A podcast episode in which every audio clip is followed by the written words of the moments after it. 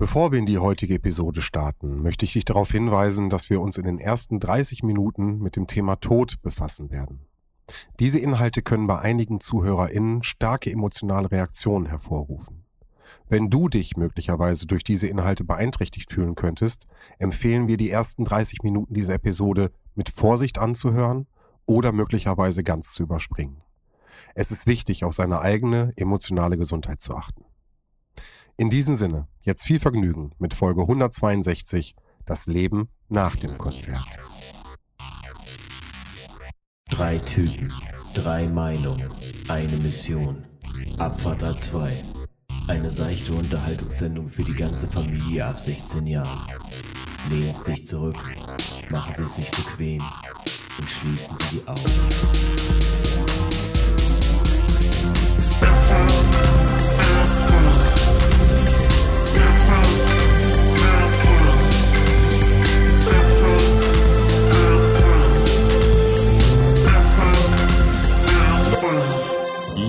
Ja, hallo?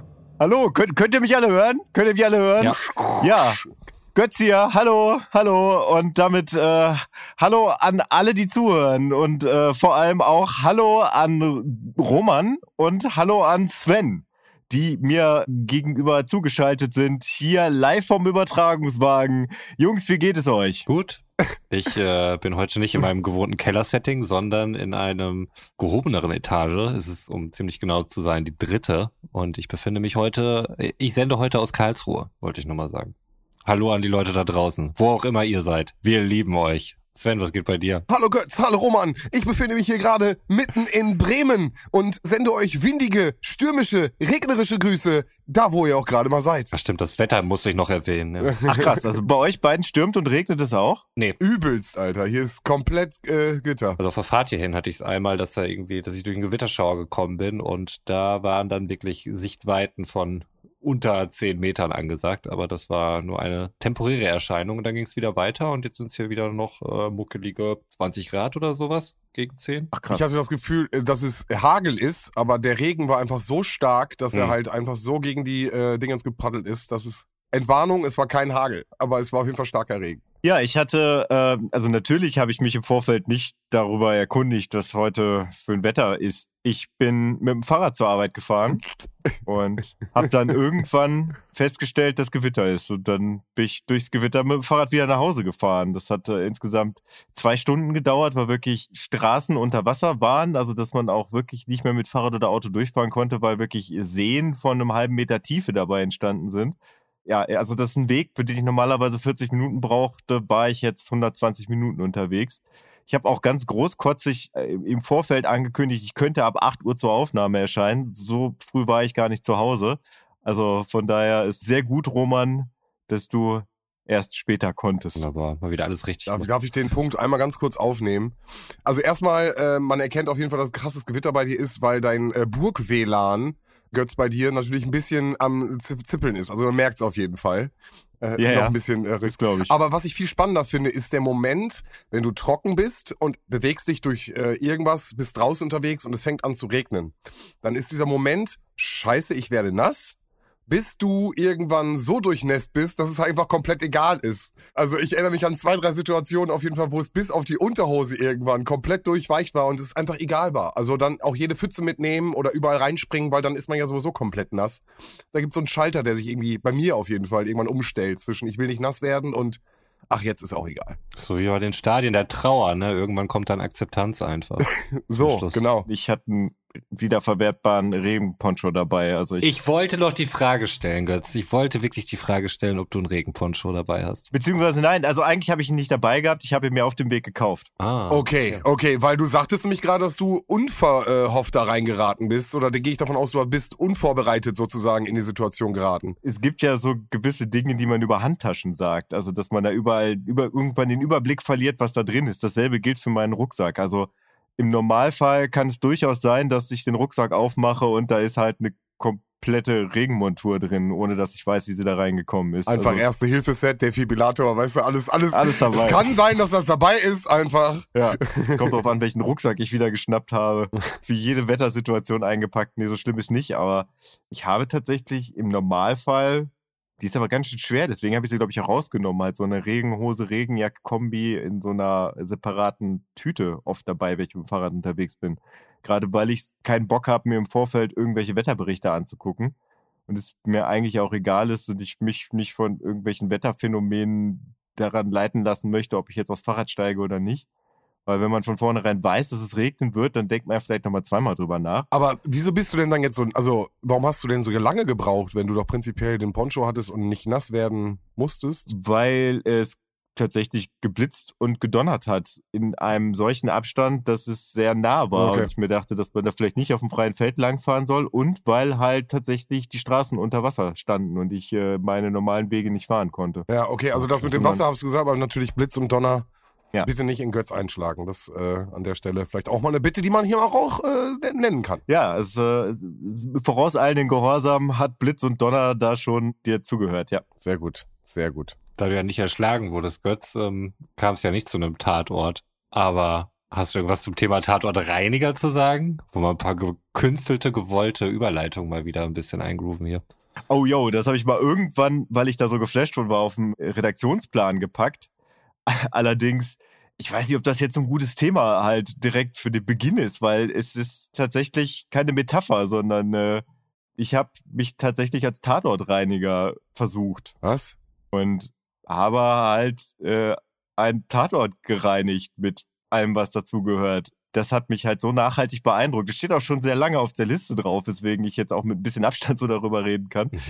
Äh, ja, Ja, aber jetzt musst du natürlich, äh, äh, also, Der klingt super boring. Bitte erzähl nicht weiter, Götz. Wirklich, davon will wirklich keiner was hören. okay. tatsächlich. Nein, erzähl. Ich meine, das ist wahrscheinlich beste Story, die hier jemals gefallen ist, möglicherweise. Aber wir wollen die Erwartungen nicht zu hoch hängen. Also, Wir werden jetzt hier der True Crime Podcast. Das ist jetzt.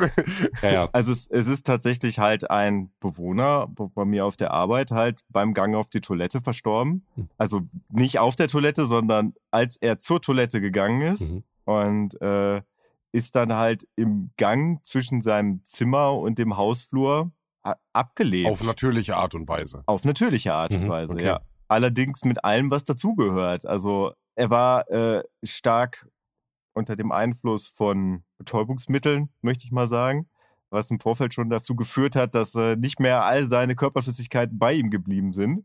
Und den Rest macht halt dann der Moment des Todes, möchte ich mal Wenn sagen. man loslässt, ne? wo halt äh, alle Last von Ja. einem geht und man loslässt. Okay. Und da, also ich hatte Zeit tatsächlich, einen Schutzanzug und Handschuhe und habe mich mal mit dem, was ich so an, an Reinigungsmitteln da habe, äh, an die Situation rangewagt. Also es ist jetzt nicht so schlimm, wie man sich das vielleicht vorstellt von irgendwelchen Tatortreiniger-Folgen, also wo dann wirklich ein Schlachtfeld dahinter lassen wurde. Aber es war schon tatsächlich sehr eindrucksvoll.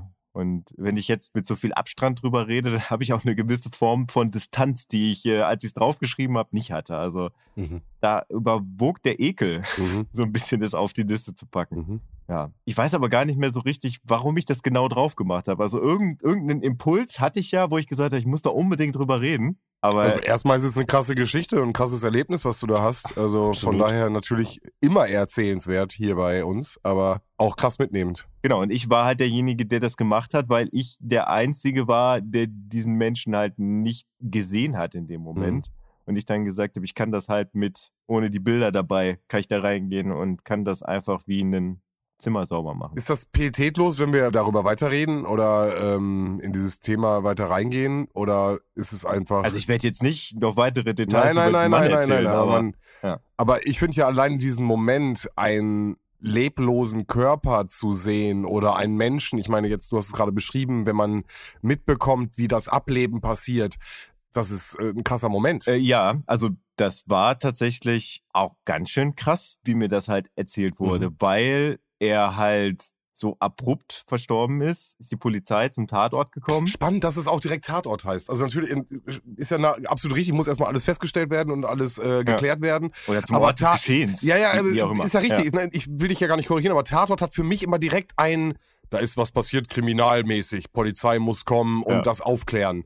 Äh, ist ja in dem Fall gar nicht der, der Fall. Ist ja, ne, wie du beschrieben hast, äh, eigentlich natürlicher Tod, äh, nichtsdestotrotz ähm, als Tatort bezeichnet. Nur Ja. ein Mann von mir. Also die Polizei kam auf jeden Fall dahin und hat dann festgestellt, dass man ja nicht zu 100% sagen kann, dass das jetzt natürlich war. Also wurde die Kriminalpolizei gerufen. Mhm. Bis die Kriminalpolizei kam, durfte nichts verändert werden. Mhm. Das heißt, dass dieser Mensch auf dem Boden lag, es war eine WG Mhm. Und wenn irgendeiner von den anderen WG-Bewohnern aufs Klo musste, mussten die halt über den rübersteigen, Oh Gott. weil halt nichts verändert werden durfte. Ja, das ist aber scheiße. Kann man da die Räumlichkeiten nicht irgendwie freiräumen und den Menschen da irgendwelche andere Möglichkeiten geben? Das war der Polizei anscheinend egal. Ich war ja nicht vor Ort, aber Ja, ja, das hat äh, sich über drei Stunden oder sowas hingezogen. Ich habe im Büro gesessen und habe dann, wenn die irgendwelche Fragen hatten, habe ich in die Akte geguckt und habe denen Antworten gegeben. Das ist die erste Leiche ge gewesen, die du gesehen hast? Ich habe die Leiche nicht gesehen. Also du hast die Leiche nicht gesehen, nur sozusagen die Reste. Ja. Okay. Genau. Habt ihr denn schon mal eine Leiche gesehen? Ich nein, nein, nein. ich bin da tatsächlich bisher drum gekommen äh, oder habe mich aktiv dagegen entschieden. Nee, geht mir ähnlich wie Götz. Also nicht, dass ich äh, jemals vor die Entscheidung gestellt worden wäre, wenn hätte ich mich vermutlich auch dagegen entschieden. Ich habe schon wahnsinnigen Ekel, Unbehagen und so bei toten Kleintieren und so. Das kann ich schon ganz schlecht. Aber ich glaube, bei toten Menschen würde ich damit nicht gut klarkommen. Hm. Wie ist bei dir, Sven? Sehr früh schon die Erfahrung gemacht mit meiner Urgroßoma, wo es eine ähm, Beerdigung mit dem Aufbahren gab. Hm, okay. Sie das letzte Mal nochmal zu sehen und irgendwie, das war, das war auf jeden Fall ein sehr früher Moment. Hm. Ich merke gerade, es sind auf jeden Fall noch mehr Leichen. Im Keller. Äh, wirklich, wirklich. Äh, ich habe ähm, ein Nachbar hat sich bei uns umgebracht und hat sich im Keller äh, Mhm. erhängt. Oh, da war ich ja doch gar nicht so weit weg. Warst du wirklich nicht so weit weg Ja. und äh, Ja. den mussten meine Schwester und ich äh, auch sehen. Wie alt wart ihr da, als das äh, passiert ist im Keller? Und das heißt, dass ihr musstet den sehen? Seid ihr da zufällig Also rein? genau, wir sind zu, zufällig vorbeigegangen, die Tür stand halb auf und Okay. die stand eigentlich nie auf. Und ich glaube sogar meine Schwester hat sogar als erstes gesehen und hat mir Bescheid gesagt, so in die Mhm. Richtung. Und dann bin ich mit runtergegangen. Lass mich 15 gewesen sein, sie war noch Okay. weitaus jünger. Ja, So. heftig. Ähm, das war auf jeden Fall, also im jugendlichen Alter. Hm. Und ähm, jetzt nicht lange her, der Opa meiner Freundin ist verstorben. Und Mhm. da sind wir auch hingefahren zur Beerdigung. Und ich kannte ihn noch nicht so lange, deswegen ist natürlich immer so ein bisschen schwierig. Ich finde, das, das verändert auch noch ganz viel beim Menschen. Also den Menschen Mhm. zu sehen, wenn er noch gelebt hat und dann der Moment, wenn, wenn, dann, wenn dann sozusagen er übergefahren ist, das ist, das ist, ist, wie du eben schon sagst, man lässt so los, ne? Also die, die Muskulatur, alles ist äh, von, von den G-Kräften, von den G-Kräften, äh, von der, von der Erdanziehungskraft so runtergedrückt, so runtergezogen. Es ist einfach nochmal, es verändert sich einfach nochmal von ganz, ganz viel. Okay. Ich sag mal, in, in dem Fall, also gerade beim Aufbauen ist es ja nur so, dass die Leute ja extra dafür hergerichtet werden. Mhm. Ne? Das ist ja Mhm. klar, dass die dann irgendwie noch gesehen werden.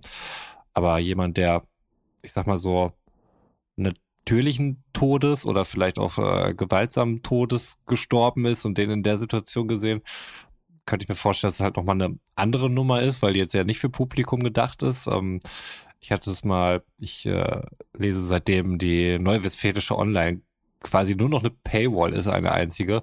Lese ich aber ganz gerne Radio Bielefeld oder Radio Herford oder keine Ahnung was, nur um zu gucken, was irgendwie so hier im Lokalen abgeht. Und äh, da gibt's auch mal eine Kategorie mit irgendwelchen Polizeimeldungen. Und irgendwo bei Radio Lippe war es dann mal, ich weiß nicht, ob es in Detmold oder so war, dass dort äh, wohl auch jemand war, der Opfer eines Gewaltverbrechens wurde, der nicht identifiziert worden ist. Und äh, dann hat die Polizei auch auf ihrer Homepage dann ein Bild davon veröffentlicht. Und da habe ich natürlich drauf geklickt, aber überhaupt nicht drüber nachgedacht, was mich da erwarten könnte. Und da war da halt wirklich die, ja, du hast wirklich das offensichtliche äh, Gesicht, tote Gesicht krass. von jemandem gesehen, der auf den äh, Gewalt eingewirkt worden ist, irgendwo halt in Blomberg oder keine Ahnung was. Und das hat mich völlig kalt erwischt irgendwie und auch Mhm. völlig unvorbereitet getroffen. So, ich Mhm. kenne Filmgewalt, ich bin da möglicherweise auch ein bisschen abgestumpft so im Laufe der Zeit und ähm, kann da eigentlich, dachte ich, dass ich da einiges sehen kann, aber dann so wirklich zu wissen, das ist jetzt ein reales Bild, das hat mich dann doch nochmal anders berührt, muss ich sagen. Ja, das kann ich verstehen. Also ich hatte letztens die Situation, was heißt letztens, so vor drei Jahren, dass mein Opa halt verstorben ist. Da war der dann halt auch noch im Krankenhaus. Äh, Also der war im Prinzip, also die letzten drei Tage seines Lebens ging es einfach nur noch darum, dass der Herzschrittmacher halt irgendwann ausgeht. Mhm. Und da habe ich mich auch tatsächlich aktiv dagegen entschieden, ihm dabei zuzugucken. Weil wir hatten vorher, als er in Kurzzeitpflege war, hatten wir ein so langes Gespräch wie schon lange nicht mehr miteinander. Und da habe ich dann für mich gesagt, also meine Oma war nicht alleine, da war meine Mutter und diverse andere Familienmitglieder. Und für mich ist das der Moment, wo wir irgendwie so einen Abschied miteinander hatten. Mhm. Ja, ich wollte ihn so in Erinnerung behalten, wie er da war. Hört man ja auch oft, ja. ja. Das ist so der einzige Moment, wo ich wirklich sage, dass ich mich aktiv dagegen entschieden mhm. habe. Also bei mhm. meiner Uroma und bei meinem anderen Opa haben diese Entscheidung meine Eltern für mich übernommen. Dass sie gesagt haben, also meiner Uroma war ich sieben oder so, da hat sie gesagt, bin ich noch zu jung und bei meinem Opa sah das wohl nicht schön aus, mhm. wurde mir gesagt. Okay. Ich habe mal so eine generelle Frage. Also ich meine, wir sind ja normalerweise so ein witziger, spontaner, fröhlicher Podcast. Ist das jetzt eigentlich so ein Moment, wo man eine Triggerwarnung davor packt? Vielleicht. Vielleicht sollten wir das über die Widmung machen. Ja. Finde ich gut, machen wir die Widmung. Mhm. Weil, also ich merke gerade einfach, dass bei mir auch gerade noch so zwei, drei Sachen äh, aufploppen. Zum einen mhm. habe ich sofort ein, ich vielleicht auch pietätlos äh, an der Stelle, sorry, aber My Girl-Gefühl. My Girl war so das erste Medium, mhm. was mich an dieses Thema Tod, mhm. Tod aufbereiten, ähm, das ist nichts Schlimmes, das ist was Normales, das ist, das gehört dazu, mäßig filmisch auf jeden Fall herangeführt hat. Und natürlich ist es jetzt kein, kein unbedingter Kinderfilm, aber auf jeden Fall kindlich aufgebaut. Ne? Diese kindliche Liebe, die das Ganze so ein bisschen beschreibt. Würdet ihr sagen, das ist vielleicht auch eine sehr intime Frage, müsst ihr nicht beantworten, habt ihr Angst vorm Tod? Schon, würde ich sagen. Hm, vor meinem eigenen. Roman fängt an. Ach so, ja. Also da würde ich vielleicht auf Götz eingehen. Äh, vielleicht dann der eigene. Also es ist jetzt nicht, dass das ständig über mir schweben würde, aber mhm die Vorstellung, dass ich jetzt irgendwie, also diese Vorstellung der Endlichkeit und äh, gerade im Hinblick irgendwie auf meine Kinder und so und äh, wie, wie schwer das denn wäre, also die macht mich schon irgendwie sehr traurig. Ich weiß gar nicht, ob Angst dann irgendwie das richtige Wort dafür mhm. ist. Also dafür ist es jetzt vielleicht dann auch nicht so allgegenwärtig oder klar hält mich die Angst vor dem Tod davor ab, super dumme Dinge zu tun, was früher vielleicht noch ein bisschen anders war, mhm. wo man mal besoffen auf irgendwelchen Rohbauten ganz oben rumläuft. Danke an Jan übrigens, dass du mich damals festgehalten hast. Wer weiß, wo ich gelandet wäre.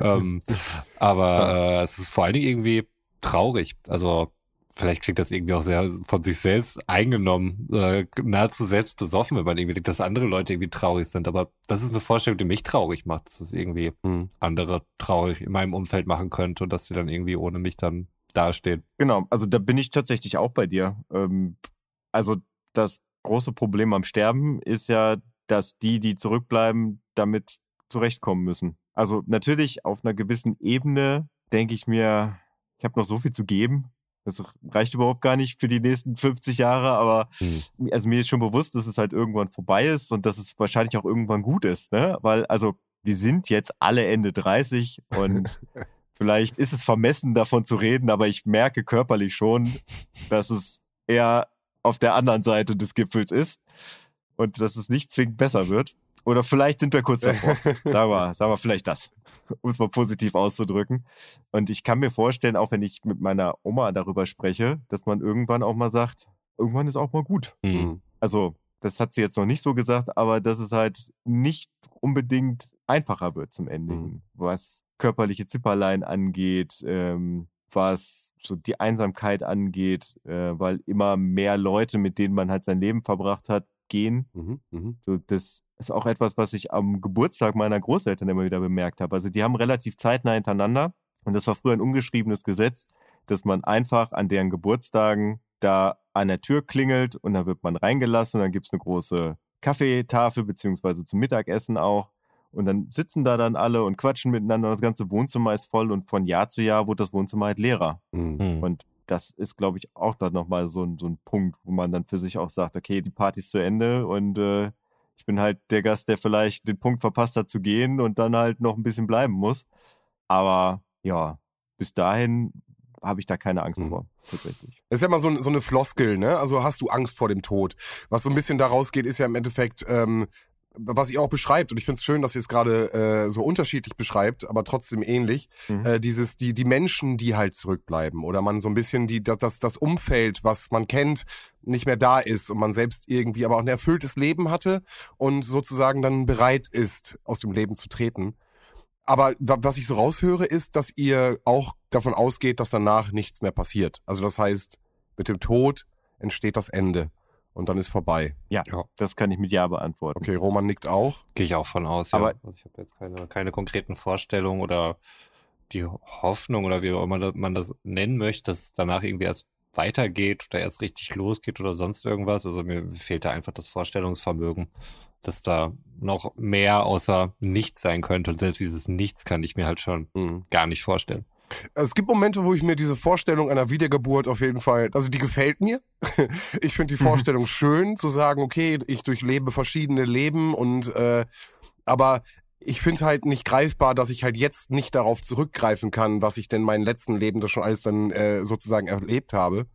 Äh, deswegen bin ich da auch bei euch und würde sagen, auch wenn es unvorstellbar für mich und für euch natürlich auch erscheint, gehe ich auch von einem großen, dunklen Nichts aus. Ein großer, langer Schlaf. Und dann klingt es auch schon wieder schön, finde ich. Ja tatsächlich. Ich mag lange schlafen. Ich liebe lang schlafen. Wo wir wieder bei Roman wären. nee, aber eine Sache möchte ich noch ganz kurz sagen. Und zwar, Roman, du hast gesagt, äh, mit den Kids, äh, also mhm. das mit deinen Kindern und äh, dass irgendwann dieser Schalter, wir hatten schon darüber gesprochen, dass man halt irgendwann erwachsen wird, in Anführungsstrichen, mhm. und nicht mehr diese ganzen Klamotten macht. Aber dass natürlich auch ein, ein noch mehr ein Grund da ist zu leben. Mhm.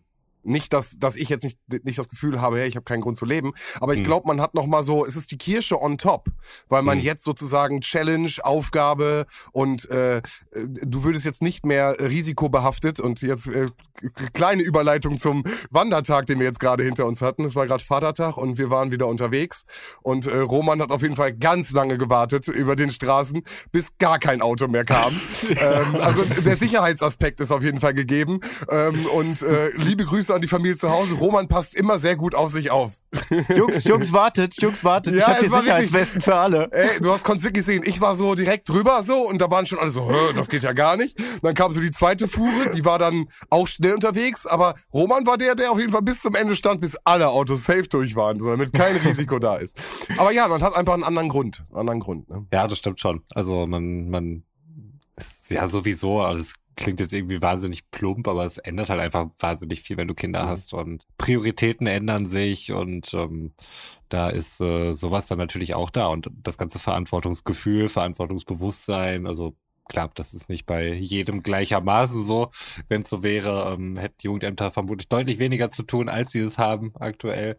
Aber nichtsdestotrotz ähm, hat sich das bei mir dann auf jeden Fall so eingestellt. Ja, also ich weiß nicht, ob ich sonst jetzt irgendwie keine Angst vor dem Tod oder sonst was hätte. Ähm, aber Tod war einfach auch nie jetzt Großteil meines Lebens. Also ich habe halt irgendwann mal meine Großeltern verloren in relativ hohen großen Abständen, die aber auch schon sehr alt war. Aber dass ich jetzt irgendwie so ähm, große Verluste hätte, die völlig unerwartet kam, damit war ich nie großartig konfrontiert, aber irgendwann macht man sich dann vielleicht doch schon mal mehr Gedanken darüber. Und Götz, was du eben auch meintest, so mit älteren Leuten, dass du irgendwann merkst, dass das Wohnzimmer dann irgendwie leerer wird oder das merke ich dann irgendwie auch bei meiner quasi Schwiegermutter, ähm, wenn da jetzt die beste Freundin weggestorben ist und die anderen können halt irgendwie auch nichts mehr so richtig machen. Dir fehlt dann irgendwie an Freizeitgestaltung oder sonst irgendwas und äh, du lernst halt kaum noch neue Leute kennen, äh, wenn du dann irgendwann auf die 80 zugehst und ähm, dann ist das halt ein immer größerer Bestandteil deines Lebens. Du redest halt nur noch über Krankheiten.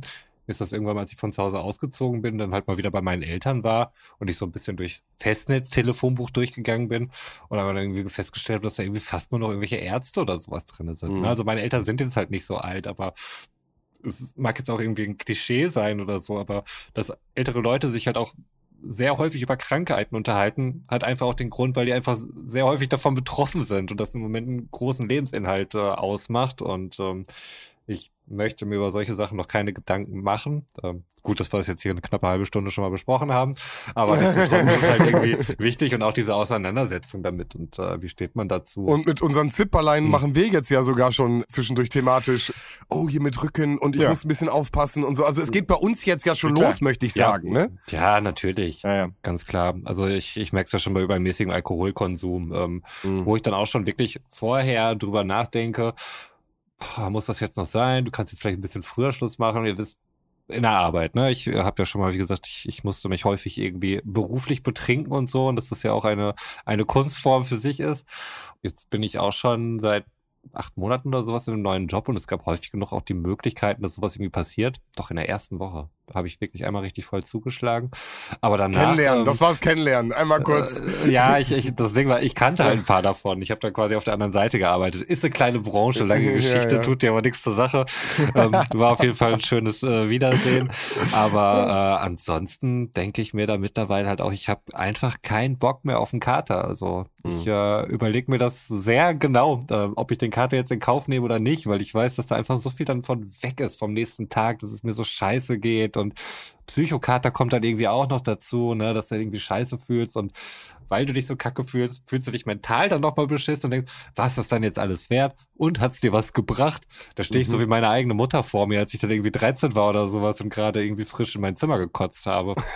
Das sind so Überlegungen, die ich anstelle, die ich halt vorher nicht angestellt habe. Aber beim Wandern zum Beispiel als Vorbereitung, weil ich wusste noch ganz genau, beim letzten Mal tat mir die, die Hüfte so richtig weh. Die war richtig beansprucht. Und jetzt habe ich zur Vorbereitung zwei Tage vorher noch eine Yoga-Übung gemacht mit Hüftöffnern. Ja. Und habe ich Hüftschmerzen danach gehabt? Nein. Tut mir die Wade weh? Oh ja. Aber richtig. so noch eine Wadenübung gemacht. Ja, das für nächstes Jahr. Ja. Ja, das stimmt. Ich weiß nicht, wie ich das vorher. Da muss ich wahrscheinlich wirklich einfach trainieren. Das kannst du nicht mit so einer 20-Minuten-Übung äh, mit einer wohlwollenden Medi Morrison vom Fernseher gerade mal wegmachen. Ich habe jetzt mal eine Frage an euch. Also du hast jetzt ja schon über eure Wanderung angefangen. Mhm. Wollt ihr da jetzt ein bisschen drüber quatschen? Sonst habe ich eine Kategorie. Wenn du eine Kategorie hast, würde ich noch ganz kurz das Tatort-Thema einmal abschließen, weil ich Okay, nur, nur, nur, okay. nur eine Mini-Mini-Info dazu habe. Und zwar, als ich es auf dem äh, Redaktionsplan gelesen habe, dachte ich kurz, dass du mitbekommen hast, dass der Tatortreiniger das Konzept, die deutsche Serie, dass die das Konzept verkauft hat. Nee, das wusste ich. Ah, das wusstest du? Ja, ja. Ah, okay, ich wusste es nämlich nicht und äh, Grüße gehen raus an unsere Kollegen von Filme mit Bart. Die haben mir das nämlich erzählt und dann habe ich es auf der Redaktionsliste gesehen und dachte, ah, guck mal, da bin ich schon informiert. Der Götz hat das gerade auf die Redaktionsliste geschrieben, äh, dass das Konzept jetzt ja nach England verkauft worden ist und eins zu eins äh, sozusagen jetzt im, im englischen TV, Pay-TV, wie auch immer läuft. Äh, aber spannend zu sehen und äh, an der Stelle äh, das Tatortreiniger-Thema. Hatte ich gedacht, willst du damit, äh, ge- gehst du in die Richtung. Dass du natürlich wirklich an einem wahrhaften Tatort warst, damit konnte jetzt hier keiner rechnen. Nee. Wirklich nicht. Und ihn gereinigt hast. Und ihn, Entschuldigung, und ihn gereinigt hast. Ja. Aber dann, Also feuerfrei? Mhm. Feuer frei. Konzert und Kulturereignisse. Oh, okay. Konzert und Kulturereignisse. Ja, Haben wir einen neuen Jingle? Ich hatte ihn auch gar nicht auf dem Schirm. einer der ersten, den ich gemacht habe. Okay, halten wir ihn fest. Aber man muss auch fairerweise dazu sagen, das kam mir dann irgendwann Corona und da hatte er nicht viel Zeit, äh, beansprucht zu werden, dieser Jingle. Genau. Ich, ich war tatsächlich, äh, seit wir uns das letzte Mal gesehen und gesprochen haben, auf äh, zwei verschiedenen Konzertveranstaltungen. Hört, hört. Ja, das eine sehr klein und intim, das andere eher ein bisschen größer. Ich würde es mal so einfach mal im, im zeitlichen Ablauf vorstellen. Und zwar zum einen möchte ich einfach Menschen aus Erlinghausen und Umgebung mal das Knupp ans Herz legen. Hieß früher JZO, war ein autonom geführtes Jugendzentrum in einem besetzten Haus, wo es mittlerweile eine, eine Abmachung gibt mit der Stadt, der das Haus gehört, mit Nutzungsrecht. Und äh, die haben jetzt im Laufe der Corona-Jahre da ein soziokulturelles Zentrum draus gemacht, was jetzt den Namen Knupp trägt, wo halt Konzert- und Kulturereignisse tatsächlich stattfinden. Und ich war da auf dem ersten offiziellen Konzert, was als Matinee anberaumt war. Noch nicht so gut besucht, wie man sich das vielleicht wünschen würde, beziehungsweise für Künstler und auch für mich war es, glaube ich, ganz schön, weil es waren äh, 15 zahlende Gäste vor der Bühne. Hm. Ich habe dort zwei Künstler, zwei äh, Singer-Songwriter gesehen. Jetzt muss ich überlegen, ich glaube, My Sister Grenadine hieß der erste, der hat halt so sehr lyrische Sachen mit Ukulelenbegleitung gemacht. Und der zweite, wegen dem war ich tatsächlich dann auch da, äh, weil ich den im Vorfeld schon gehört habe und halt auch sehr gut empfunden habe, Paul Gerlacher. Wenn man es sehr plump benennen möchte, würde ich sagen, er klingt ein bisschen wie Henning May. Aber ich finde schon, dass er irgendwie so seine eigene Art hat, melancholische Musik äh, zu präsentieren.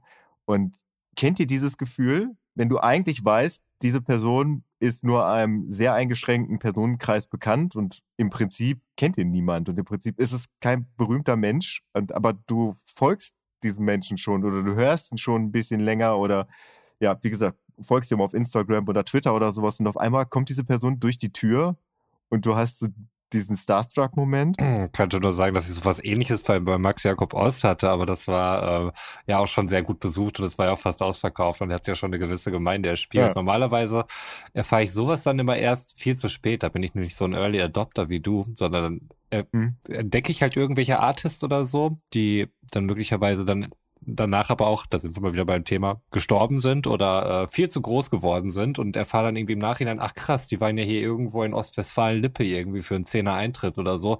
Wie cool ist das denn? Schade, dass ich so spät erst irgendwie davon erfahren habe. Aber da wirklich dann im ersten Moment schon mit dabei zu sein und das dann direkt vor der Haustür zu haben. Ich meine, wie unwahrscheinlich ist das in Erlinghausen? Das ist natürlich eine coole Sache. Ja, ich hoffe tatsächlich, dass sich das so ein bisschen etabliert und ähm, das wird jetzt auch gefördert. Also dementsprechend haben sie dann auch öffentliche Mittel zur Verfügung, um das Ganze ein bisschen aufrechtzuerhalten, weil mit 15 zahlenden Gästen kannst du halt sowas nicht tragen. Ja. Aber da äh, kleine Anekdote zu. Also ich glaube, ursprünglich war geplant, dass er von Köln, wo er ein Konzert zwei Tage vorher hatte, dann nach Erlinghausen kommt, da mh, hm, im Prinzip Tag Urlaub macht, dann da spielt und dann halt nach Augsburg zurückzufahren. Mhm. Heftig. Nee, Quatsch, Mannheim, Mannheim, Mannheim. Weil aus Mannheim kommt er nämlich. Ist auch weit. Ja, jetzt und damit schöne Grüße an seine Konzertagentur. Die haben nämlich noch ein Konzert in Augsburg, deswegen kam ich drauf dazwischen gepackt. Das heißt, er ist von Köln nach Augsburg oh, gefahren, um dann am nächsten Tag von Augsburg nach Erlinghausen zu fahren, um dann noch nachts, also abends musste er dann wieder zurück nach Mannheim, weil der eine Spedition betreibt und am nächsten Morgen um 6 Uhr die Spedition aufschließen oh, musste. Grad. Aber das ist eine Herzensangelegenheit, weißt du? Also es sind solche Leute, die, die lieben ja. das, die sind ja. gerne on Tour, die sind, also gehe ich jetzt einfach mal aus, äh, dass die einfach dann das äh, total äh, lieben und das gleichzeitig noch nebenbei machen können. Ne? Ja, anders kannst du das, also der war halt, du hast ihm richtig angesehen, dass der ganz schön kaputt war. Ja. Dennoch eine unglaubliche Aura auf der Bühne. Mhm. Also krass. Also kann ich nur jedem mal ans Herz legen, Paul Gerlacher zu hören. Ähm, das war jetzt eine sehr kleine Runde. Also heißt das, musste er sofort weg oder hattet ihr noch Zeit mit dem Künstler dann wirklich noch so ein bisschen zu quatschen und so? Weil ich sag mal, die Kulisse jetzt vielleicht hergegeben. Ich weiß nicht, wie es da mit Stimmung und seinem zeitlichen Abläufen so war. Oder hast du das nur vom Veranstalter erfahren, dass der da noch so eng getaktet ist? Ich äh, hätte rein, also ich habe es vom Veranstalter erfahren, ich hätte rein theoretisch hm. Zeit gehabt, mit ihm zu sprechen, aber hm. da bin ich zu sehr Fanboy, als dass hm. ich das könnte. Okay, verstehe ich voll, ja. Äh, kurz zwei Fragen. Äh, der Herr, von dem du sprichst, ist schon länger im Geschäft, nehme ich jetzt mal an? Hm, ach, der ist so Anfang 20. Also ich verfolge ihn jetzt so seit anderthalb Jahren oder sowas. Okay.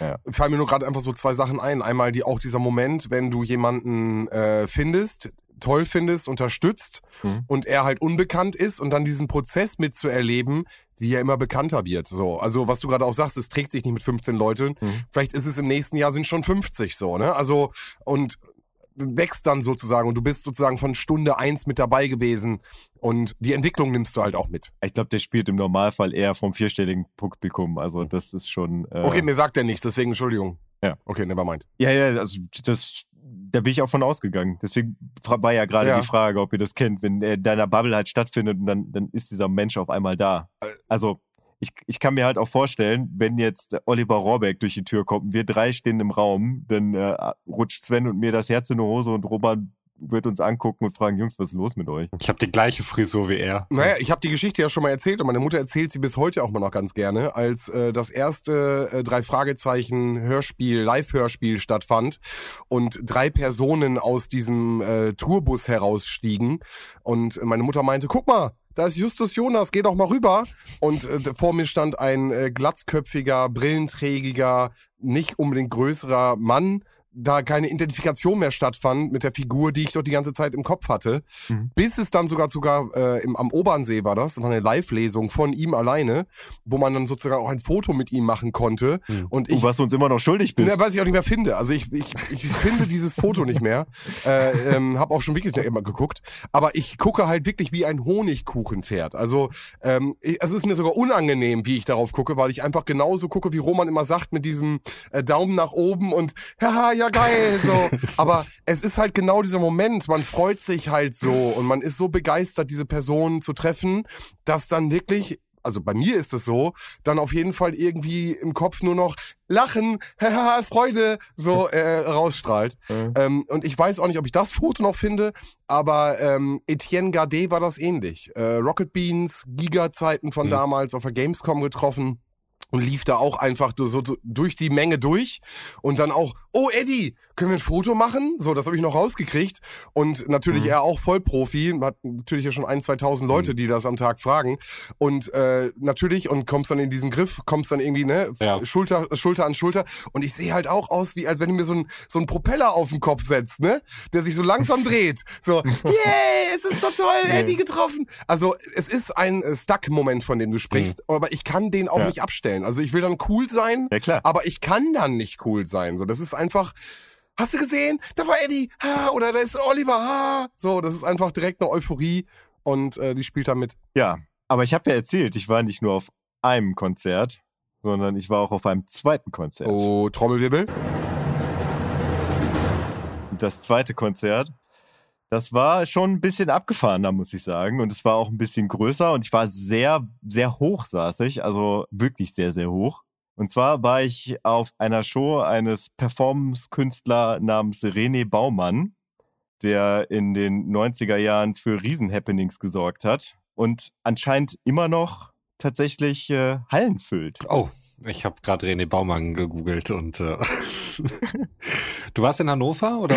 Ja, ich möchte sagen, ja, es, es gibt ja wenig Menschen, die wirklich Sätze geprägt haben. Ich würde mal sagen, keiner von euch kann Hölderlin zitieren oder Adorno. Aber wenn ich sage Music, that's what I'm living for. Ja, Krass, du warst auf einem DJ Bobo-Konzert, Alter? willkommen in den Ja, erlauchten Mann. Kreis der Leute, die DJ Bobo mal live gesehen haben. Nur bei dir war es wahrscheinlich völlig on purpose, nehme ich an, oder? Äh, ja, ich habe mir die Karte gekauft und bin dahin gefahren. Okay. Ach krass. Und da sagst du nicht Bescheid, obwohl wir da so viel drüber gesprochen haben. Ja, tatsächlich, weil äh, ihr beide ziemlich direkt und dreist gesagt habt, dass ihr mit mir da nicht hinfahren würdet, wenn ihr da Geld für ausgeben würdet. Und dann habe ich mir halt eine Karte gekauft und bin alleine hingefahren. Naja, du hättest noch die Option gehabt, uns auch eine zu kaufen, aber du hast diese Situation verstreichen lassen. Das ist natürlich deine Schuld. Da hätten wir mal das Podcast-Money äh, reinvestieren können. Zum Beispiel. Ja. Für schöne Team-Events. Und so hat er sich ja alleine die, die Kohle eingesteckt und ist zum DJ Bobo-Konzert Ja. gegangen. Aber erzähl mal, Götz, wie war's? Also wie, wie ist ein DJ Bobo-Konzert, wenn man bewusst darauf hin, also da hingeht? Man kauft sich ja Karten im Vorfeld und so weiter. Man hat dann ja auch eine gewisse Vorfreude oder so, keine Ahnung, nehmen uns da gerne rein in den Prozess und dann ist man da und mit seinen Erwartungen konfrontiert und DJ Bobo steht auf der Bühne. Also erzähl doch mal. Mhm. Also ich war tatsächlich, ich habe da meine Oma in der Nähe von Hannover wohnt, Hm. Habe ich die vorher noch besucht und ähm, ja, wir haben Nachmittags Kuchen gegessen, Kaffee getrunken und das war irgendwie so ein bisschen surreal. Also, dass ich dann irgendwann sagen musste, du, ich muss jetzt los, weil äh, um 20 Uhr muss ich spätestens da sein. Und irgendwie habe ich den Weg auch gar nicht so krass weit eingeplant und dachte mir so, ja, wenn du jetzt äh, eine Stunde vorher losfährst, dann, also das hätte auch zeitlich wunderbar gepasst. Das ist vielleicht eine halbe Stunde oder sowas. Das war auf dem Expo-Gelände, falls ihr auf der Mhm. Expo damals Mhm. wart. Ja, hatte ich leider Hausverbot. Geile Zeit. Ja. Vielleicht machen wir da mal eine Folge zu. Unsere Expo-Erfahrung. Aber okay, Entschuldigung. Ja, auf jeden Fall habe ich dabei vollkommen außer Acht gelassen, dass es ja ein wirklich großes Konzert war mit, ich glaube, 25.000 Leuten, die sich das angeguckt haben oder 20, ich weiß es nicht, keine Ahnung. Es sah auf jeden Fall sehr viel aus. Mit dem Vorherparken, dahin gehen, Einlasskontrolle. War es dann wirklich so, dass ich um, also ich habe mich auf meinen Sitz gesetzt, dann habe ich nach vorne geguckt. Erstmal drehte sich alles, weil das wirklich unglaublich hoch und steil war. Und dann guckte ich nach rechts, wo dann halt auch wirklich die Bühne war und dann zählte ein Countdown runter, der da gerade 3, 2, 1 machte und dann ging's los. Oh, wow. Also ich habe mich wirklich auf den Stuhl gesetzt und es ging los. Aber Moment mal, es gibt Sitzplätze bei einem DJ Bobo-Konzert? Ausschließlich. Das war da wie damals bei Stevie Wonder. Okay. Ja. Und ich war im Oberrang. Also wirklich, ich war nicht irgendwie da, da vor der Bühne, sondern äh, Hm. ich war wirklich ganz, ganz oben. Ja. Und also ich muss sagen, nach zehn Minuten habe ich da gesessen und habe mir gesagt, so, es hat ja um acht angefangen, du machst jetzt bis halb, dann kannst du sagen, du warst hier, du hast eine halbe Stunde durchgehalten und dann gehst du. Weil es war irgendwie, ich weiß gar nicht, wie ich das beschreiben soll, aber ich habe mich da fehl am Platz gefühlt. Kann ich mir gar nicht vorstellen. Was hast du denn gezahlt für die Karte? Nur mal ganz kurz, um die Schmerzgrenze äh, einzuschätzen. 30 Euro. Ja, okay. Mhm. Ja, nach einer halben Stunde dachte ich mir, gut, everybody will's ja irgendwie Mhm. noch hören. Klar. Bleibst du mal so eine Stunde Mhm. da. Und irgendwie, ich weiß nicht, ob es daran liegt, dass wenn man sich einer gewissen Situation halt hingibt und dann sich vielleicht auch ergibt in der Situation, dass man irgendwann dann auch dieses Stadium der Akzeptanz erreicht. Aber ich muss sagen, nach zwei Stunden, 15 Minuten Hat er so lange gespielt? Wow. war ich echt gut unterhalten und habe mit einem guten Gefühl die Halle verlassen. Und wenn ich nicht so weit oben gewesen wäre und Angst hätte, dass ich einfach nach vorne kippe, wenn ich aufstehe, dann hätte ich mich vielleicht sogar bewegt. Ach, du hast gar nicht äh, gedanced. Und ich hatte mega Angst. Okay. Ich habe ich hab Höhenangst. Ja, Roman ja auch. Aber ich. Ja. Aber andererseits DJ Bobo, schade. weil wir beim Thema tot sind. Hat denn DJ Bobo alle Dance Moves rausgeholt? Also ich meine, ich denke jetzt direkt an den, an diesen Pyramiden Hand rechts links Move. Das hat mich am meisten enttäuscht. Aber ich musste ihm dann den Punkt geben, dass er halt ein etwas älterer Herr ist mittlerweile. Er ist 55, habe ich gerade geguckt. 19, 5. Januar 1968. Ich glaube, er könnte Steinbock sein. Ja. Könnte aber auch noch Schütze sein. Ich kann es nicht genau. Aber nee, er ist Steinbock. Das Steinbock. kann ich dir relativ genau sagen, ja. Das sieht man ja wohl. Okay, genau. Aber 50, es ist 55 Jahre, der Mann. Ja, und deswegen kann er diese Dance Moves nicht mehr. Das heißt, der hat halt getanzt, Mhm. einfach nur so, also wie man sich das so vorstellt, auf so einer äh, Gartenparty bei Brigitte von nebenan, wenn dann alle im Kreis sind und irgendwie so ein bisschen Schunkeln. unbehende da hin und her schunkeln. So ungefähr sah er auf der Bühne aus, aber er hatte natürlich äh, Tanzperformer um sich herum, die da wirklich, ja, eine eindrucksvolle Show gemacht haben. Und es war einfach auch, was über die Leinwände gemacht wurde. ähm, es gab Feuer. Also es war schon beeindruckend am Ende des Tages. Also es ist, ich muss Roman recht geben. Ich würde nicht nochmal auf ein DJ Bobo Konzert gehen, aber einfach nur, weil mir das gereicht hat. Also ich habe das gesehen, was ich sehen wollte. Es war beeindruckend, aber ich bin einfach nicht das Zielpublikum von DJ Bobo. Ich muss noch mal kurz einen Punkt äh, relativieren, Götz, weil du hier eben so schamlos Altersshaming betrieben hast und äh, das quasi als Naturgesetz dargestellt hast, dass DJ Bobo sich ja aufgrund seines Alters gar nicht mehr richtig bewegen könnte. Nicht mehr so wie damals. Nicht mehr so wie damals. Also wirklich. Ja. Okay, aber das war ja, du hast ja was von Tante Ernas Gartenparty und so. Das waren, glaube ich, so ziemlich deine Worte. Ja. Nicht wahr? Und äh, ich habe Brigitte habe ich, glaube ich, gesagt. Brigitte, Entschuldigung. Ja, das war jetzt aber auch nicht der wesentliche Punkt, der hier alles zum Einstürzen bringt. Ähm, ich habe jetzt gerade nochmal geguckt nach JK, also der Sänger von Jamiroquai, den ich vor ein, drei Jahren oder sowas in Hamburg gesehen habe. Und äh, der Typ ist 1969 geboren und konnte sich noch fantastisch bewegen. Ich hätte mir gewünscht, dass ich mich vor 20 Jahren so hätte bewegen können wie er. Er hat zwar natürlich schon so ein kleines Wohlstandsbäuchchen vor sich hergetragen, aber meine Güte, hatte der geschmeidige Bewegung drauf. Mhm. Äh, Boah, habe ich auch direkt die Szene im Kino im Kopf, wie er über die äh, Kinositze äh, schlendert. Ne? Deeper Underground oder bei dem Track? Ja, ja, ja, ja, genau. Über, Mhm. diese, über diese Wege, die sich mal so rein und raus äh, Mhm. gehen und ja, mit, mit den Laufbändern. Ah nee, das war nicht Deeper Underground. Das war nicht Deeper Underground, ne? Das war ein anderer Track. Ja, aber gut, aber da war natürlich auch noch ein bisschen jünger. Aber er hat auf jeden Fall krasse Moves. ja, und die hat er halt immer Ja, ja. noch. Und er kann dabei immer noch fantastisch singen. Also so gut, dass ich äh, Mhm. mir erst sicher war, dass es Playback ist. War es aber gar nicht. Also geht auch so. Aber trotzdem, all das soll nicht die Leistung, auch vor allen Dingen nicht das Lebenswerk von DJ Bobo schmälern. Wenn man zufällig da reingerät, dem sei herzlich gratuliert. Äh, aber auch ansonsten, Götz, freut mich trotzdem, dass du diese Erfahrung mal machen konntest und das jetzt auf deiner Bucketliste ähm, abhaken kannst, wo es Ja. wahrscheinlich ziemlich weit oben rangierte. Und festhalten muss man ja auch, dass das Ding aus, also groß ausverkauft war. Mhm. Ähm, oder viele, viele Menschen auf jeden Fall immer noch erreicht und immer noch äh, Fan davon sind. Wenn ich zurückdenke, war DJ Bobo hatte ein, also ein, zwei Tracks, die wirkten, die genau zum Zeitgeist passten und genau da rein äh, ballerten. Aber spätestens mit Chihuahua war der einfach bei mir im Dingens nicht mehr da drinne. So. Also das Abgefahrene ist ja, dass der, also in meiner Bubble gibt es halt diese Phase in den 90ern, Ja. ne? Also wo äh, Freedom, Hm. Everybody, und Freedom war gut. Freedom ist ein krasser Track. Somebody Dance With Me oder sowas. Ähm, ja, also diese Sachen, das war für mich halt DJ Bobo, das wollte ich halt auch sehen. Aber der macht ja bis heute tatsächlich Alben. Und das war halt eine Tour, die hieß Evolution, wo es halt 30 Jahre Bühnenjubiläum, wo es drum ging. Und dann wurde halt die Evolution von DJ Bobo halt dargestellt. Also ein bisschen durch alle Schaffensphasen durch. Natürlich weiß auch DJ Bobo, dass seine erfolgreichste Phase die 90er war. Dementsprechend wurde die halt auch ein bisschen mehr Ja. berücksichtigt dabei. Und die Leute hören. Ab- Klar. Aber da waren halt Sachen bei, ne? Also der hatte wohl so eine Phase, wo der wie Evanescence klang. Mhm. Okay. was halt zu Recht vollkommen an mir vorbeigegangen ist. Aber ja, es, es sind halt, äh, Chihuahua hat er relativ zum Schluss gespielt, wo ich mir dann auch dachte, spätestens jetzt hätte ich einfach aufstehen müssen und gehen müssen. Aber es fehlte mir noch äh, It's a Party, Let's Have a Party. Ja. Ich weiß es gar nicht mehr, aber den, den musste ich irgendwie noch hören. Es, ich, es gibt auch ein Instagram-Video, das packe ich vielleicht unter die Shownotes drunter, wo von der Bühne aus gefilmt wird, wie er das Publikum dirigiert, die halt Handy, Taschenlampen sind ja die neuen Feuerzeuge, Mhm. wie er den Oberrang und den Unterrang quasi gegensätzlich Lichtlaola-Wellen machen lässt. Also von meinem Sitz sah das gar nicht so abgefahren aus, aber wenn du das so von vorne siehst, wie dann wirklich so wie so ein Leuchtturmfeuer so gegensätzlich die Dinger da um ihn rumgehen und er dann einfach in der Mitte steht und das Ganze dirigiert, das hat schon was. Kann man nicht anders sagen. Ein- und er ist, er ist halt ein Entertainer. Das muss man ihm sagen, auch lassen. Die Bühnenerfahrung ist da auf jeden Fall ein ganz, ganz großer Punkt. Ne? Also ich meine, überleg mal, wie lange Mhm. der schon auf den Bühnen dieser Welt unterwegs ist. 30 Jahre. Ja, ja, ja, genau. Also deswegen, das ist ja, äh, aber wie viel Bühnen er schon gesehen hat und wie, wie viel Auftritte, das, das kriegst du irgendwann mit, äh, Massen bewegen zu können und äh, Stimmungen aufzunehmen. Also das spreche ich ihm auf jeden Fall nicht ab. Und ist ein mega sympathischer Typ. Also das ist ja genau das Ding. Wenn er dann äh, nicht sein äh, äh, geenglischtes äh, Schweizerisch rausgehauen hat, sondern dann irgendwie Mhm. Interviews und so. Mega sympathischer Typ, mega Mhm. freundlich, mega, mega Mhm. sonniger Typ. Also ich kenne ihn halt nicht, ne? Das ist einfach nur das, was die Medien dann so, äh, äh, was man so mitkriegt.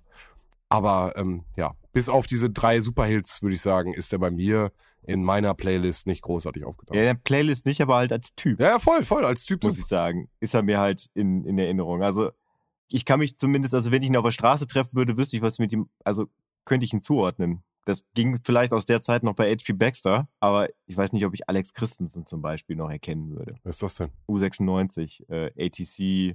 Ist ja nachher auch irgendwann mal solo dann irgendwie, äh, oder zumindest als Producer dann ja auch in den Vordergrund getreten und hat dann auch selbst sein Gesicht dann irgendwie in eine Kamera gehalten. Hat er irgendwie so, so lange Haare zum Zopf gebunden. Ein Irgendwie Zopf? So ein, ah, ja, ja, ja, Ja, ja, ja, ne? ich hab's gerade. Oder, Ja, ja, ja. oder äh, wie Captain Hollywood aussieht. Mhm. Weiß gar nicht, ob Captain Hollywood überhaupt der Typ das ist, echter also ob Mensch das der ist Name ist ja. vom Captain Hollywood Projekt. ja. weiß ich auch nicht. Ja, ja, aber bei DJ Bobo weiß ich auf jeden Fall, also könnte ich, kann ich ein Gesicht zuordnen einfach und das finde ich halt auch sympathisch so und das, ich fand halt auch, dass der sehr sympathisch Mhm. rüberkam am Ende des Tages und ich mich wirklich unterhalten Ja. gefühlt habe. Äh, Schön. es, äh, er hat auch dann nochmal so Videoausschnitte außer Harald Schmidt Show, ähm, aus irgendwelchen anderen Shows, die es damals gab, auf Viva, aus irgendeinem Otto-Programm gezeigt und halt auch einen meiner liebsten Bully-Parade-Gags, weil das Ding wirklich so flach ist, das kann man eigentlich gar nicht so richtig erzählen. Ich glaube, es ist nicht witzig, wenn ich das jetzt faktisch erzählen würde. Aber könnt ihr euch noch an diese drei Ökos erinnern? Ja, Ja. klar. Ja. Und die haben ja äh, manchmal auch so Sketches gehabt, wo die so eine, so eine Radioshow gemeinsam hatten. Ja. Und dann äh, hast du da Bully, der dann sagt, oh, ich höre gerade, wir kriegen die neue Scheibe von DJ Bobo rein und dann geht die Kamera so nach hinten und dann siehst du hinten am Fenster DJ Bobo im Blaumann stehen, der da gerade eine Scheibe reindrückt. Ja, stimmt. Ah, da musste ich da auch noch mal kurz schmunzeln. Mhm. Ja. Wohl die Parade im Allgemeinen, glaube ich, nicht so gut gealtert. Nee, auf keinen Fall, aber das ist auf jeden Fall ein Flachwitzniveau, was ich noch durchgehen ja, lasse. Das stimmt. Zeitlos. Aber wenn du jetzt, äh, also mit René Baumann konnte natürlich nichts anfangen, aber DJ Bobo sagt natürlich allen was. Hast du denn jetzt äh, vielleicht einen Track, den du sozusagen mit auf die Liste ballern willst, der so ein bisschen das Ganze dann vielleicht ähm, ja ein, ein Denkmal setzt mit deinem Ausflug? Jetzt bin ich gerade ein bisschen hin und her gerissen, weil also mein, ich, mein, mein Lieblingstrack damals auch, den ich rauf und runter gehört habe, Everybody gewesen. Aber irgendwie so vom, wie es mich mitgenommen hat und wo ich da auch wieder gemerkt habe, dass da das meiste in mir passiert ist, war direkt der erste Track, den er rausgebracht hat. Es war, glaube ich, eine Michael Jackson-Hommage, äh, beziehungsweise Rockwell featuring Michael Jackson. Hier Somebody's Watching Me. Hat, gab's ja äh, von DJ Bobo der erste Track äh, Somebody Dance With Me. Und ich denke mal, das ist da auch sehr nah an die, an diesen äh, Mhm. Michael Jackson-Part daran angelegt. Ich glaube, das würde ich mit auf die Liste nehmen wollen. Ja, geil. Damit ist der definitiv auf der Liste zu finden, auf unserer guten Spotify. Ich brauche was zu, zu schreiben. Spotify Hitlist äh, von Abfahrt A2, die ihr natürlich äh, bei Spotify findet, denn sie ist eine Spotify Hitlist von Abfahrt A2. Das stimmt. Und Roman muss das Ganze notieren, äh, sonst äh, findet sich ich das nicht finde. auf der Liste von Abfahrt 2. Äh, an äh, die Leute, die unsere dritten Abfahrt skippen und dementsprechend nicht wissen, dass Roman mittlerweile eigentlich digital unterwegs ist, muss ich gerade mit Schrecken oder vielleicht auch mit einem nostalgisch warmen Gefühl im Bauch feststellen, dass äh, Roman ein analoges Buch in der Hand hat, wo er mit einem Kugelschreiber seine äh, Abfahrt A2 Hitlist-Notizen reinschreibt. Ich bin gerade unterwegs. Das Gerät hier, auf dem ich hier gerade aufnehme, da habe ich noch kein ähm, Textverarbeitungsprogramm installiert. Ich könnte wahrscheinlich die Notes-App aufrufen, aber ich werde das Ding hier gleich wieder platt machen, weil das eigentlich für andere Zwecke gedacht ist als für äh, Podcast-Aufnahmen. Von daher, wer schreibt, der bleibt, auch auf Papier. Aber an der Stelle lässt sich festhalten, das Gerät ist funktional für Podcast-Aufnahmen auf jeden Fall perfekt. Ja, ja, also kann ich es auf jeden Fall anpreisen. kannst, kannst du direkt schon mal miterzählen, Genau. dass das auf jeden Fall problemlos möglich ist. Kleine Probleme bei der Kamera, aber ansonsten, Ja. wenn man noch ein Handy griffbereit hat, kriegt, kriegt man das problemlos hin. So, Somebody Dance With Me war es, oder? Ja, ja, genau. Das ist notiert. Roman. Bitte. Ich habe ja schon erzählt, dass ich ein bisschen länger für meinen Nachhauseweg heute gebraucht habe und im Prinzip von der Straße direkt unter die Dusche und ab in die Mhm. Jogginghose. Ich trage übrigens eine Jogginghose. Sehr gut. Same. Weil ohne Jeans geht's auch, nicht wahr? Richtig. Und ohne Jeans geht's auch. Da reingekommen bin, merke ich jetzt aber gerade, dass ich so ein leichtes Hüngerchen entwickle. Mhm. Also hast du vielleicht eine Snack-Empfehlung für mich? Oh boy, da habe ich so einige. Eine habe ich gerade eben erst kennengelernt, die ist allerdings sehr lokal, aber mit der möchte ich vielleicht anfangen, weil sie jetzt eben auch mein äh, Abendbrot gerettet hat. Ihr kennt das. Ja, warte, sie ist sehr Lokalsruhe. Oh ja. Ich weiß nicht, ob ich das unterstützen kann, aber ich werde es tun müssen. ja. Das ist sie. Ja, nee, den möchte ich selber zurückziehen. Ja, okay. Ist akzeptiert. Wir tun so, als hätte es keiner gehört. okay. Nein, ähm, also ich bin hier ein bisschen außerhalb von Karlsruhe, muss man dazu sagen. Ich weiß jetzt gar nicht genau, wie diese Ortschaft äh, wirklich heißt. Allerdings bin ich hier in einem Hotel, was in so einem Industriegebiet liegt und dachte ich mir dann eben noch, hm, was könnte man hier denn noch so essen? Hab schon gemerkt, dass ich irgendwie, als ich hier hingefahren bin, so ein komischer, merkwürdiger Automat stand, auf dem 24-7 drauf stand. Dann so ein bisschen geguckt, was es hier so für Restaurants in der Nähe gab, Fußläufige. Gar nicht so viele, hat sich dann herausgestellt. Aber einen 24-7 Pizzaautomaten, der 300 Meter von hier entfernt ist. Das heißt, du kannst hier rund um die Uhr aus diesem Automaten Pizza holen. Also ich rede von Pizza Salami, Schinken, Margarita, Thunfisch, sind irgendwie so sechs, sieben übliche Sorten oder so. Bin ich eben mit einem Kollegen hingegangen und es war doch überraschend gut, muss ich sagen. Also es ist ähm, nichts für einen schmalen Geldbeutel, muss man sagen. Die hat jetzt irgendwie acht Euro gekostet oder sowas, so eine Salami-Pizza. Wir haben dann zwei gleichzeitig gemacht. Das hat ungefähr sechs Minuten gedauert. Die waren relativ zeitgleich fertig. Ähm, dieser Pizzaautomat warb damit, dass er ein, eine Steinofenpizza wäre. Möglich, dass es im tiefgefrorenen Zustand irgendwann mal einen Steinofen gesehen hat. Ich kann mir nicht vorstellen, dass da dauerhaft irgendwie der Steinofen erwärmt wird. Aber du kriegst das dann halt wirklich in so einer kleinen Aluschale und dem typischen Pizzakarton dann raus und kannst es dann mit zum Hotel nehmen. Und das halt wirklich rund um die Uhr. Und jetzt frage ich mich, warum gibt es diese Automaten nicht fucking überall? Das ist genial. Ich habe gerade Holland-Vibes, ne? Wo du da auch einfach an diese kleinen äh, Dinger Mhm. gehen kannst und da einfach Geld reinschmeißen kannst. Ja. Äh, hab, keine Ahnung, habe ich in Deutschland nirgendwo gesehen. In Mhm. anderen Ländern ist es auch äh, oftmals gang und gäbe. Selbst wenn du ein Takeaway hast, gibt's daneben nochmal die Möglichkeit, selbst äh, dich zu Ja. bedienen. Äh, manchmal sogar in einem Fließbandsystem. Äh, habe ich in Deutschland nirgendwo gesehen. Karlsruhe sagst du jetzt das erste Mal, höre ich das erste Mal, dass es das überhaupt irgendwo gibt. Genau, ich bin auf die Homepage gegangen, Also- also es scheint auch hier in der Region dann irgendwie noch äh, drei verschiedene rumzustehen. Also es scheint ein Ding zu sein und ich glaube, dieses Vendor Machine-Thema wird äh, immer größer. Ich hatte jetzt von äh, mitgekriegt über meine Partnerin, äh, irgendwie eine, eine Arbeitskollegin oder so, die haben sich, äh, wohnen irgendwo, wo es relativ belebt ist und die haben sich jetzt halt auch so einen Automaten vor die Tür stellen lassen, an dem man halt auch noch mitverdient dann halt, ne? Wenn da steht, Mhm, da gibt's dann mhm. halt Getränke, so da gibt's Bier und äh, Prosecco und keine Ahnung, was du da alles an Snacks reinpacken kannst.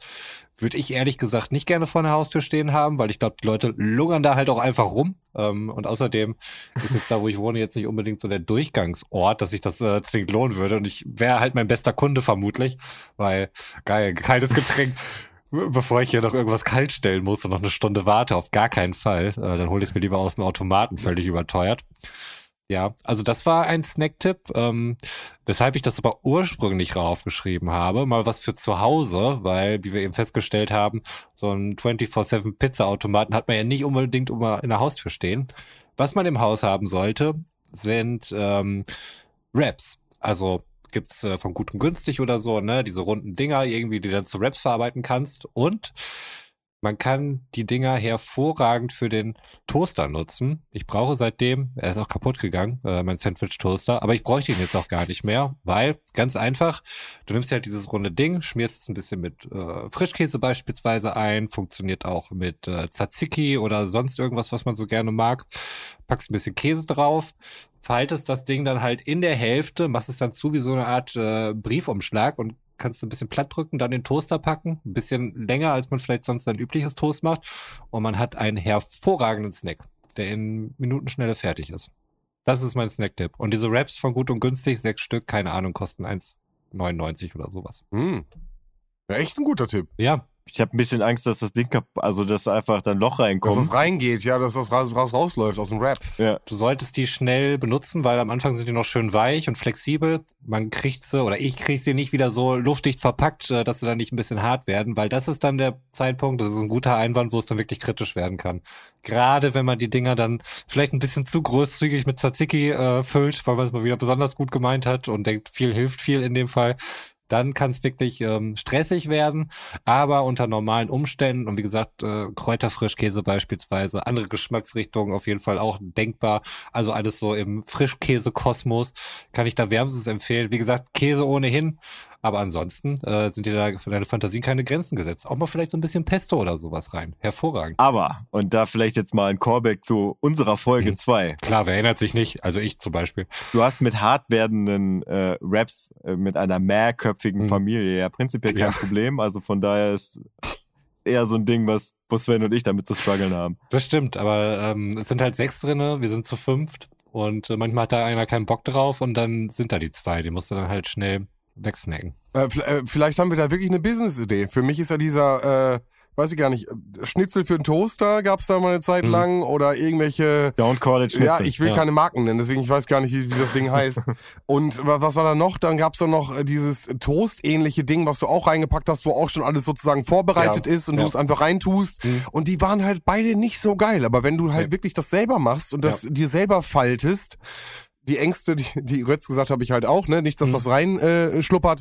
Aber ansonsten, äh, ich Ja. denke, das werde ich mal äh, auschecken. Und es geht halt so wahnsinnig schnell, ne? Das ist äh, wirklich schnell gemacht. So ein Sandwich-Toast, wenn du denkst, oh, jetzt muss ich das Kackding dann irgendwie auch noch ausputzen. Ja, und sauber und so. machen und so, ja, ja. Ja, ja, und äh, man weiß ja auch gar nicht, warum ist das überhaupt so äh, mit diesen mit diesen Kanten und so, weil das wird ja, du musst es nachher sowieso immer durchschneiden. Das macht überhaupt keinen Sinn, das Ding. Ne? Du, du machst das einmal, denkst mir, ach, warum mache ich das eigentlich nicht öfter? Ja, weil du die Scheiße auch immer wieder sauber machen musst und so. Es dauert einfach im Grunde viel zu lange und aber so nicht mit Wraps und einem Toaster. Deshalb, bis auf Wraps hat man fast alles zu Hause und so ein paar Wraps, die kann man auch mal lange lagern. Geil. Ja. Jungs, was sagt das über uns aus? Halbe Stunde tot, halbe Stunde DJ Bobo und ein bisschen äh, Snack-Tipps. Also Ich, es ist, ist eine spannende Folge auf jeden Fall heute. ich denke, da war mal wieder für jeden etwas dabei. Ich möchte noch einmal kurz mit einer Hommage enden. Und zwar, ich habe ja schon mal gesagt, dass ich hier sehr verwöhnt bin, was Dienstleistungen angeht. Also das heißt äh, Pizzalieferanten oder auch Paketboten, wo Sven gesagt hat, dass die im Zweifelsfall die Paketboten unten klingeln und das Ganze dann irgendwie in den Busch neben der Tür schmeißen. Und wenn man nicht schnell genug unten ist, dann hat es schon irgendwer, äh, ein Passant, der vorbeigegangen ist, äh, weggegrabt und dann äh, ist dann wieder die Skulptur für 10.000 Euro verschwunden. Ich weiß gar nicht, wie das bei dir ist. Roman, du hast, glaube ich, gesagt, dass deine äh, etwas sass sind und äh, immer so ein bisschen hektisch und nicht so richtig äh, zurechenbar sind. Kann sein, das klingt nach mir. ich habe jetzt den krassesten Paketboten der Welt erlebt. Mhm. Und zwar, nachdem ich ja schon erzählt habe, dass bei uns, wenn man da auf den Türsummer drückt, der Paketbote bis nach oben kommt. Mhm. Und ich ja quasi immer schon Goodwill-mäßig einfach ihm entgegenkomme, sodass wir uns halt auf der Mitte bei dem Treppenabsatz treffen. War ich jetzt nicht zu Hause, als äh, übrigens das äh, sehr gute Album Discovery von Mhm. Daft Punk auf Vinyl zu mir nach Hause kam. Und was der Paketbote dann gemacht hat, das wird jetzt so eine Clickbait-Sache. Ich mache das jetzt genauso lange. Ja, es klingt voll an der Clickbait-Überschrift. Ich warte noch auf ein Bild, wo Markus Lanz gerade in Handschellen abgeführt wird und frage, was war da jetzt wieder los? Nee, pass auf, ich war nicht zu Hause, weil ich noch arbeiten war. Das Paket kam am Freitag Und der Typ hat geklingelt und anscheinend waren alle Menschen, die in meiner Burg mit mir wohnen, die waren auch nicht da. Und so konnte er das Paket hier nicht abgeben. Er wollte es auch nicht irgendwo draußen deponieren, er wollte es auch nicht wieder mitnehmen, er wollte es einfach loswerden. Also hat er die bei äh, dem sehr großen Versandhandel, bei dem ich bestellt habe, hinterlegte Telefonnummer angerufen. Diese Telefonnummer habe ich aber dort hinterlegt bei meinem Konto, als ich noch bei meinen Eltern gewohnt habe, weil ich zu dem Zeitpunkt mein Konto eröffnet habe. Also diese Nummer habe ich da irgendwann mal eingegeben, weil die mich gefragt haben am Anfang und ich habe es nie geändert. Das heißt, dieser Typ ist da in mein Konto gegangen, hat sein Handy gezückt und hat bei meinen Eltern angerufen und sagte, wo sind Sie? mein Vater antwortete, ich bin zu Hause, ich sitze im Wohnzimmer. Und er sagte, ja, ich habe hier schon dreimal geklingelt. Äh, wieso machen Sie nicht auf? Und dann ging mein Vater in die Küche, guckte aus dem Fenster und sagte, ich sehe hier niemanden vor der Tür. Und dann hat der Typ meine Adresse halt benannt und dann sagte mein Vater, ja, nee, das ist nicht hier. Also Sie stehen nicht bei mir vor der Tür, äh, Sie stehen bei meinem Sohn. Und dann hat der Typ gefragt, ja, wo wohnen Sie denn? Und dann hat mein Vater ihm seine Adresse genannt. Und dann ist dieser Typ zu meinen Eltern gefahren, um Echt? das Paket da abzugeben. Was? Okay, das ist wirklich krass. Also so viel Recherche bei mir. Also wenn die Amazon-Fahrer an der Tür stehen, dann ähm, sehe ich die in der Regel eigentlich gar nicht. Da klingelt und da liegt ein Paket vor der Tür und dann sehe ich vielleicht noch so einen Lieferwagen wegfahren. Same, Aber same. Das ist Ja. äh, heftig. Krasser Typ. Und dann äh, habe ich dann eine WhatsApp-Nachricht gekriegt, dass ein Paket abgegeben wurde. Mhm. Ich dachte, hä, ich habe doch meine Adresse angegeben. Und ich habe dann nochmal rangezoomt an das Paket und da stand auch meine Adresse drauf. Hm. Und Ich habe dann quasi erst im Nachhinein erfahren, wie das Ganze passiert ist. Und ja, ey, falls du das hier hörst, schöne Grüße und vielen Dank. Wäre auch süß, wenn du den ausfindig machst und dich irgendwie auf der Weise nochmal. Ja, also oh, ohne Quatsch. Also wenn du, äh, wenn du das hier hörst und dich da drin wieder siehst, abfahrt2 at gmail.com. Das wäre wirklich Zufall.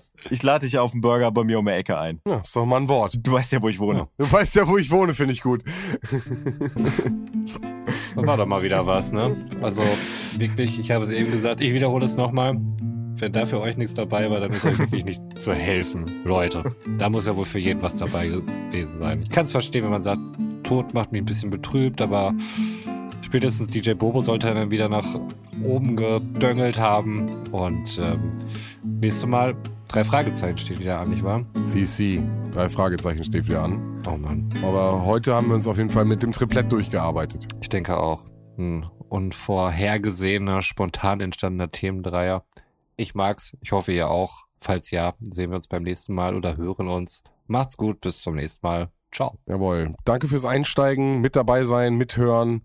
Äh, wir äh, hören uns bei den nächsten drei Fragezeichen, äh, wenn Roman wieder durchs Feuer Mhm. hüpfen muss. Ich bin gespannt. Wir Scherben laufen barfuß. Ja, natürlich. Und sage bis dahin, fahrt vorsichtig und äh, gute Fahrt. Bis dahin. Ciao. Ja, und auch ich verabschiede mich aus dieser Folge Abfahrt 2 und wünsche euch einen wunderschönen guten Morgen, einen wunderschönen guten Vormittag, einen wunderschönen guten Mittag, einen wunderschönen guten Nachmittag, einen wunderschönen guten Abend oder wie in meinem Fall jetzt gleich eine wunderschöne gute Nacht. wann immer ihr das hört.